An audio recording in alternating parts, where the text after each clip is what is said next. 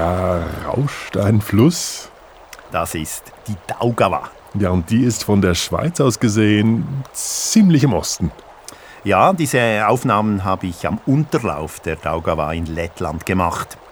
Sie hat ihre Quelle ganz tief drin in Russland. Und dieser Fluss, der hat viel mit der Geschichte zu tun, die wir heute erzählen. Ja, eine Geschichte, die mit Unterdrückung, Widerstand, Mut, aber auch großen, fast unglaublichen Erfolgen zu tun hat. Und in der ein Mann aus Lettland eine ganz wichtige Rolle spielt. Ja, das ist eine Geschichte, die auch in deiner Biografie weit zurückreicht.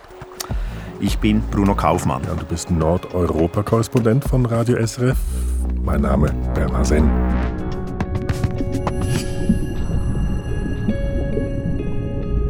Ja, stellen wir uns einmal vor, große Teile Lettlands stünden unter Wasser und das Land wäre noch immer Teil eines Imperiums, das es so heute nicht mehr gibt. Fast unglaublich, aber das war wirklich der Plan der Herrschenden in Moskau während der Sowjetzeit, denn nach dem Zweiten Weltkrieg hatten sie die drei baltischen Staaten besetzt und begannen dann ihren wirklich irrwitzigen Plan, die Region mit Stauseen zu fluten, um sie langfristig zu unterwerfen. Hm, aber das ist der Sowjetunion nur zum Teil gelungen und das hat vor allem mit jenem Mann zu tun, den du vorhin erwähnt hast. Er konnte nämlich das Schlimmste verhindern. Er heißt Dainis Ivans, ist ein 66-jähriger Journalist, immer noch aktiv und lebt ganz in der Nähe des heute größten lettischen Stausees, etwa 100 Kilometer südlich der Hauptstadt Riga. Und du kennst ihn schon länger. Das stimmt, ich kenne ihn schon seit über 30 Jahren. Ich traf ihn zum ersten Mal Ende der 1980er Jahre. Damals war ja Lettland noch Teil der Sowjetunion. Mhm, also das ist jetzt über 30 Jahre her, du hast es gesagt. Und jetzt hast du ihn wieder besucht. Das habe ich gemacht. Ich bin dafür dann in Riga in den Zug gestiegen und die Bahnfahrt in den Süden Lettlands war für mich fast ein bisschen wie eine Zeitreise. Das hängt auch damit zusammen, dass die Bahnhöfe wie auch die Züge in Lettland bis heute aus der Sowjetzeit stammen und diese Fahrt führt ja auch in den Süden des Landes, dort, wo die allermeisten Menschen immer noch Russisch als Muttersprache haben. Und deshalb wird auch im Zug vor allem Russisch gesprochen wie damals. Der Unterschied ist, dass jetzt die Stationsansagen im Zug allerdings ausschließlich auf Lettisch sind. Akcijas sabiedrība Pasažieru vilciens jums novēl laimīgu ceļu. Vilciens brauc līdz stacijai Rīga. Nākamā pietura Lugaži. Wie lange hast du im Zug gesessen? etwa zwei Stunden in Richtung weißrussische Grenze von Riga weg, fährt man durch eine Landschaft entlang der Daugava, die ist leicht hügelig. Und da kommen immer wieder auch kleine Ortschaften auf und da steigen einige Menschen ein, einige wieder aus. Und dein Zielort war? Der Zielort, der heißt Blavinas und das ist äh, der Name des, der kleinen Station und auch des Ortes. Aber so heißt eben auch der größte Stausee Lettlands, der hier beginnt. Und gleich außerhalb dieser Station, im Wald kann man sagen, hier habe ich meinen alten Bekannten Dainis Ivans bei sich zu Hause besucht. Sveic Latvijā! Sveic Ivanos! Nāc iekšā! Dainis wohnt in einem kleinen Holzhaus mitten in einem Weiler, der seinen eigenen Familiennamen trägt, nämlich Ivani. Und er ist hier 1955 als Sohn einer Familie von Bauern und Soldaten geboren und auch aufgewachsen. Eine Familie von Bauern und Soldaten? Das scheint mir jetzt doch eine ungewöhnliche Kombination. Ja, scheint so, aber es war im ländlichen und ärmlichen Lettland des letzten Jahrhunderts sehr gewöhnlich, weil äh, sie wollten ja auch ihren Lebensunterhalt verbessern und deshalb heuerten dann viele Söhne bei der Armee an. Und das aber in äh, wirklich spannenden, historisch wechselhaften Zeiten, äh, die sich eben in Lettland besonders schnell abgewechselt haben. Ein Beispiel dafür hat mir Deinis erzählt von seinem Großonkel. Der hatte nämlich militärische Auszeichnungen in fünf Armeen, verschiedenen Armeen bekommen. Der war zunächst äh, ein Soldat im, beim russischen Zaren, dann war er Mitglied der Leibgarde Lenins, er war Offizier im erstmalig unabhängigen damals Lettland nach 1918 und wurde dann später von den Nazis im Zweiten Weltkrieg zwangsrekrutiert und er beendete seine Karriere als General im lettischen Bataillon der Sowjetarmee. Das klingt nach einer schier unglaublichen Karriere. Völlig unglaublich. Ja. Es ist eine Karriere, die aber den jungen Dainis Ivans wirklich schwer beeindruckt hat und schon als kleiner Bube hatte er nämlich sich vorgestellt, er könne mal was Großes bewirken. This volley uh, near Pleviņas. Yeah. Uh, yes, really, we call in, in Latvia as uh, Latvian lorelei volley. yeah. It's so nice Yeah. and, and so Latvian folklore, mythology, uh, Yes. very, very connected Yeah. with, with them. Ja, Deinis erzählt mir hier, wie er am Ende der 50er und Anfangs der 60er Jahre das damals sehr umstrittene Bauprojekt am Blavinas-Staudamm miterlebt hat.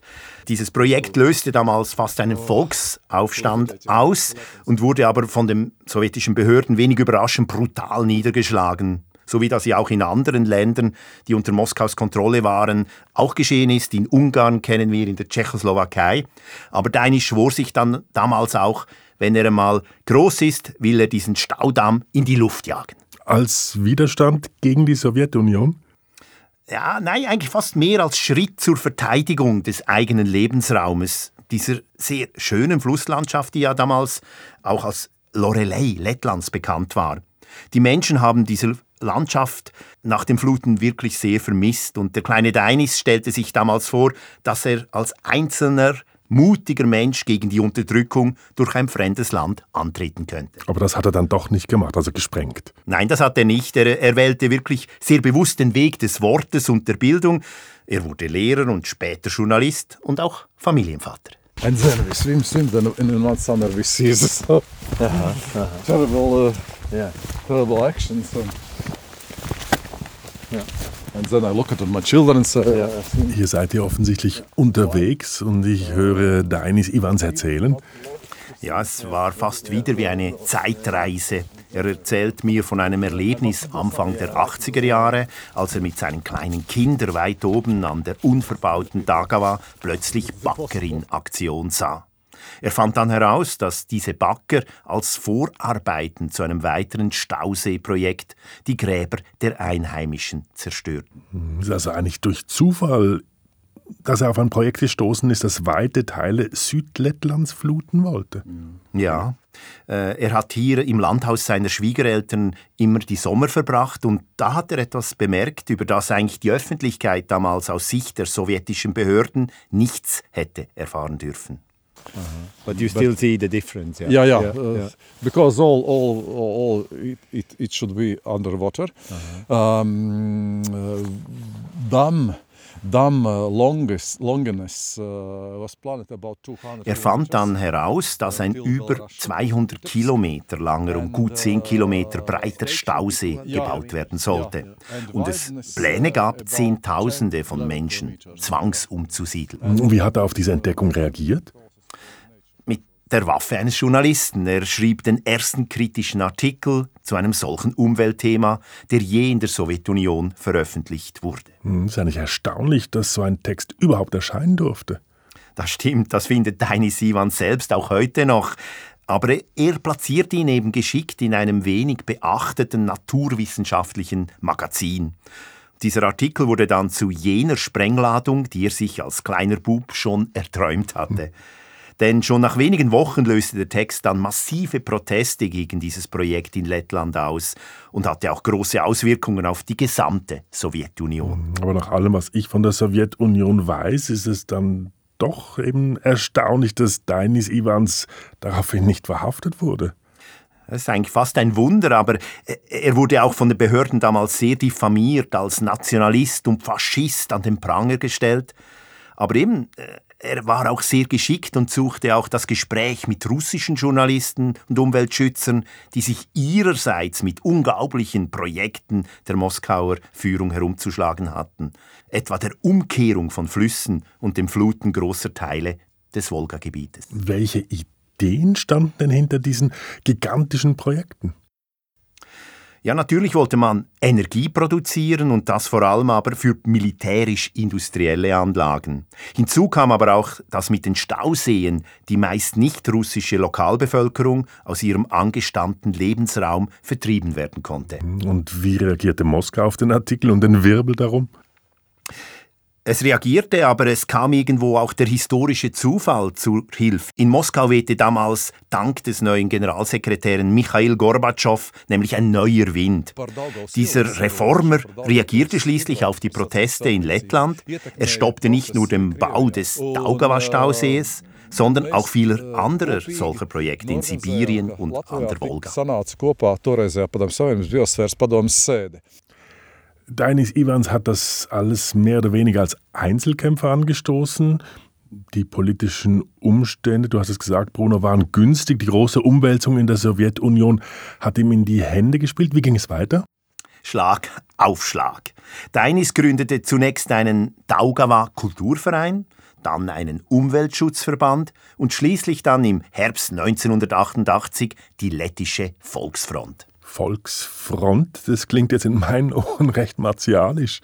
Das verstehe ich, aber sie war eigentlich genau das Gegenteil, denn diese Organisation trat für eine gewaltfreie und friedliche Loslösung von der Sowjetunion ein. Ihre Waffen waren der Gesang, ein klassisch lettisches Kulturgut.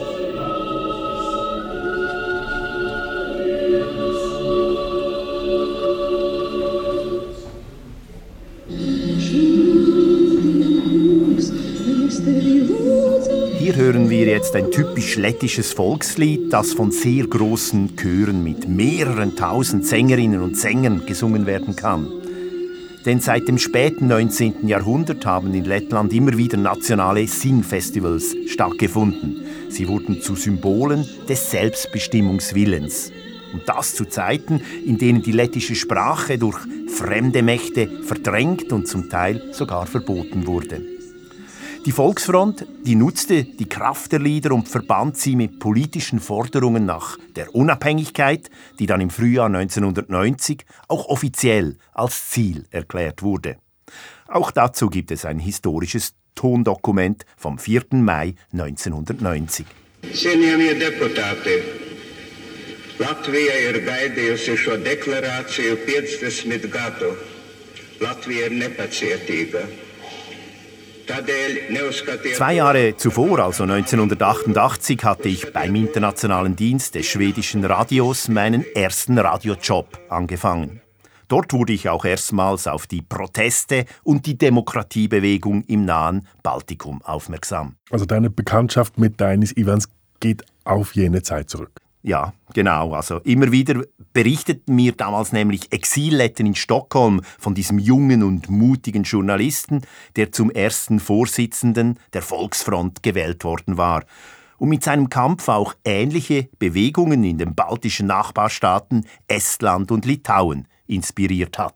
Und wie hat sich denn das Verhältnis Lettlands zur Okkupationsmacht verändert? Ja, es, es, waren wirklich sehr unruhige Zeiten, in denen es in Moskau immer wieder auch zu Machtkämpfen zwischen Reformern und Konservativen kam. Und auch hier spielte dann Dainis Ivans kurzzeitig eine interessante Doppelrolle. In Lettland gehörte er 1989 zu den Organisatoren einer sehr eindrücklichen Menschenkette mit über zwei Millionen Teilnehmenden. Da erinnere ich mich noch dran. Also dieses Bild von diesen friedlich Demonstrierenden, das ist mir wirklich noch präsent. Das ging ja damals auch durch die Medien. Aber du hast gesagt, Doppelrolle. Was war denn äh, Ivans andere Funktion? Ja, das war sehr spannend, weil Deinis war auch als lettischer Abgeordneter im obersten Sowjetparlament vertreten. In dieser Zeit war er immer wieder auch in Moskau und dort verhandelte er direkt mit Gorbatschow. Die Führung der Roten Armee aber war gegen alle Veränderungen und versuchte die Balten im Winter 1991 dann mit brutaler Macht wieder unter Kontrolle zu bringen. In Litauen und Lettland starben dabei Dutzende von Menschen. Wenn ich mich richtig erinnere, war auch Gorbatschow damals in Gefahr. Ja, der ähm, letzte sowjetische Präsident war in konservativen Kreisen in Russland gar nicht mehr populär. Im August 1991 kam es zum Militärputsch. Der scheiterte zwar, aber gleichzeitig wurde auch Gorbatschow entmachtet. Der neue starke Mann damals in Moskau war Boris Jelzin und der befürwortete eben zum Glück die staatliche Unabhängigkeit der Balten und anderer Sowjetrepubliken, wie etwa auch die Ukraine. Am 21. August 1991 war es dann soweit. Lettland wurde nach langem Kampf zum unabhängigen Staat erklärt.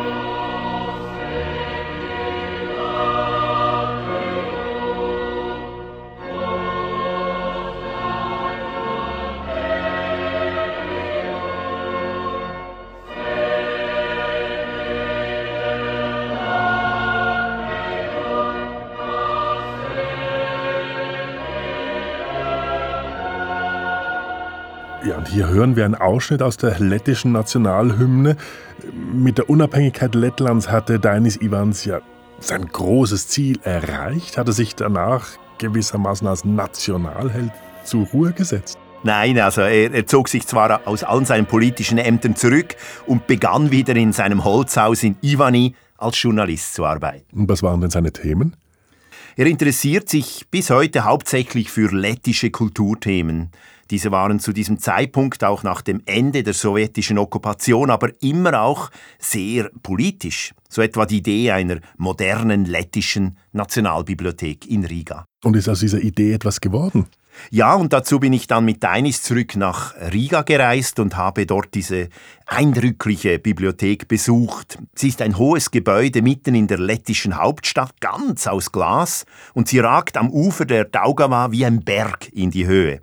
Das ist ein bewusst gewähltes architektonisches Bild, das auf eine Erzählung des bekannten lettischen Dichters Reinis zurückgeht, wie mir Deinis auf dem Weg dorthin erzählt. he went by by at first with um, uh, bronze uh, horse uh-huh. and and not pass it uh, top. Then he go by silver horse, not pass it top, and then he goes by uh, gold horse and get top and awake this uh, this Princess Latvia. Okay, wow. So who who did write this yeah. this story? Uh, this story is uh, in our fairy tales. Yeah, we have fairy tale and Estonian yes. fairy tale too. Yeah, yeah. And Rain is our uh, most oh, famous yes, poet. Yes. He wrote um,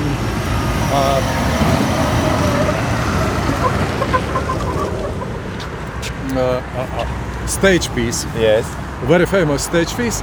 I think This is one of the first which is translated in German too. Okay. Yeah. In dieser Geschichte wird eine Art Lichtschloss beschrieben, das den Menschen den Weg durch die Dunkelheit weist. Mhm, das ist ein klassisches Bild, also eine Metapher für die Aufklärung. Und in Lettland zudem auch ein Bild der Selbstbestimmung. Das hat mir eine langjährige Weggefährtin von Deinis erzählt, die Ökonomin Anna Mutscha. Sie leitet die Kommunikationsabteilung der Nationalbibliothek und lernte Deinis bereits in ihrer Zeit im Exil in Deutschland vor der Unabhängigkeit kennen. Und sie beschreibt seine Persönlichkeit so. Ja, das erste ist ja natürlich, dass er mutig ist. Das ist, denke ich, eine der, der wichtigsten Eigenschaften, der Mut. Und dann natürlich auch der Wille. Aber der, dieser Wille hatten ja viele. Aber dann ist es ja eine Sache, was macht man denn mit dieser Wille? Hat man den Mut, um, weil es wusste ja keiner, wie das äh, endet. Hm, damit steht Dainis Ivans vermutlich auch stellvertretend für den Willen Lettlands, sich selbstbewusst zu behaupten. Ja, und das wird auch wirklich in dieser neuen Nationalbibliothek deutlich. Hier gibt es ein gigantisches Büchergestell, in das jede Lettin und jeder Lette ein Buch der Wahl stellen kann mit einer persönlichen Widmung. Hm, was ist die Idee, die Überlegung dahinter? Die ist wie so vieles in Lettland eben sehr stark politisch, denn über die Jahre hinaus soll daraus ein Denkmal entstehen für die Bedeutung jedes Einzelnen in der Gemeinschaft. Ich würde sagen, eine Art Monument der Erinnerungskultur. Wow, also ein lebendiges Monument, das, das immer noch wächst. Das ist so. Äh, bisher sind über eine Million Bücher eingereicht worden und es hat Platz für fast drei Millionen Bücher. Damit will Lettland auch ein Zeichen gegen das Vergessen setzen.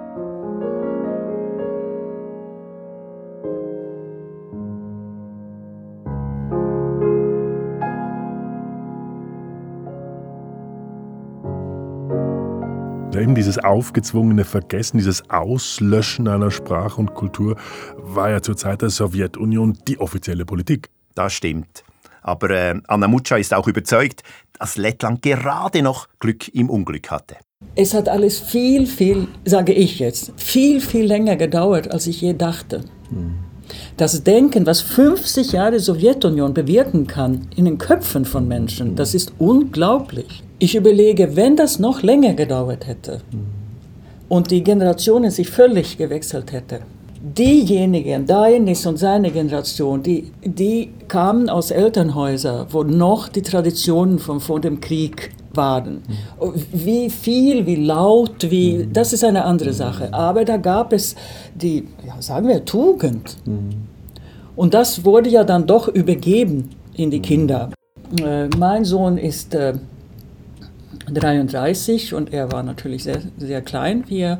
Und er ist sozusagen ein einheimisches Produkt. Ja. Äh, mhm.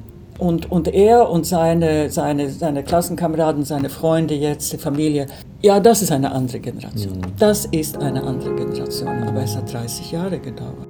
Hm, ja, und diese neue Generation konnte Lettland in ruhigere Gewässer führen, aber mit ja, mit Beginn des Ukraine-Krieges ist die Situation für das Baltikum erneut prekär geworden. Bruno, du warst jetzt ja soeben dort. Wie würdest du die aktuelle Stimmung beschreiben? Angespannt, aber auch engagiert, würde ich sagen. Denn Russlands Angriffskrieg auf einen Nachbarstaat hat natürlich bei den Baltinnen und Balten böseste Erinnerungen und auch Vorahnungen geweckt.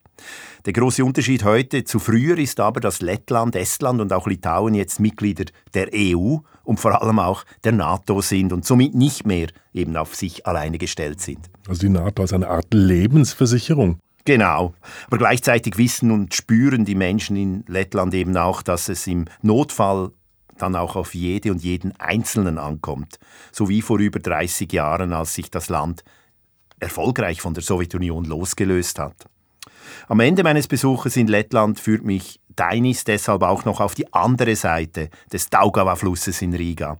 Dort steht am Rande der Altstadt das Demokratiemuseum. Es befindet sich am früheren Sitz der lettischen Volksfront und wird von der 42-jährigen Historikerin Anna Zeibarte geleitet. Un, ka tagad arī cilvēki nāk, arī Ukraiņi pie mums nāk, vairāk. Ja, dort im größten Raum des Museums steht seit kurzem ein gelb-blau eingefärbtes Klavier. Das stand zuvor nach dem Einmarsch Russlands in der Ukraine direkt vor der russischen Botschaft in Riga. Und dort spielten dann den ganzen Sommer und Herbst über täglich bekannte und weniger bekannte Pianistinnen und Pianisten gegen den Krieg an und sammelten Geld für die Ukraine.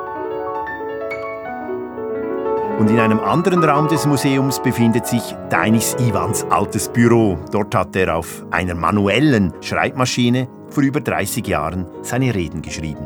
Reden, mit denen er gegen die ausländischen Aggressoren angetreten ist, gegen die Sowjetunion.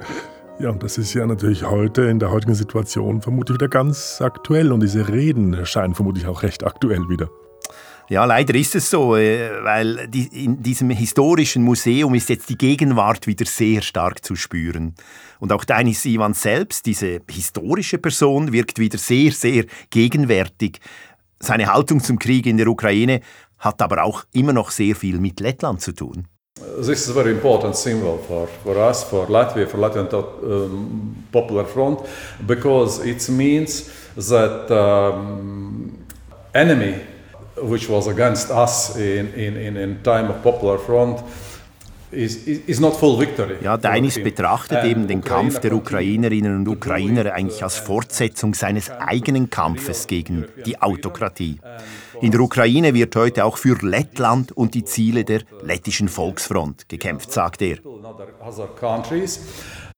We, we are very thankful for Ukrainians that they will do because, because we really know that Ukrainians fight for our freedom because we can be next victim of, of, of, of, of uh, Putin, Putin's Russia.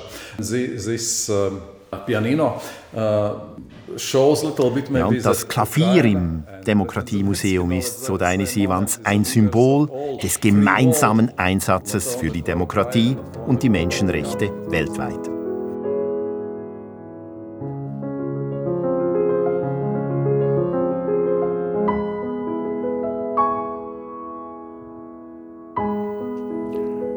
Alles fließt. Die unglaubliche Geschichte des Dainis Ivans.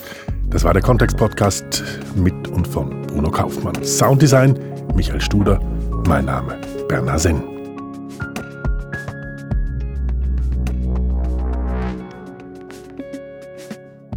Übrigens, äh, die Pianoklänge, die wir jetzt immer wieder mal gehört haben, stammen von Andrejs Osokins.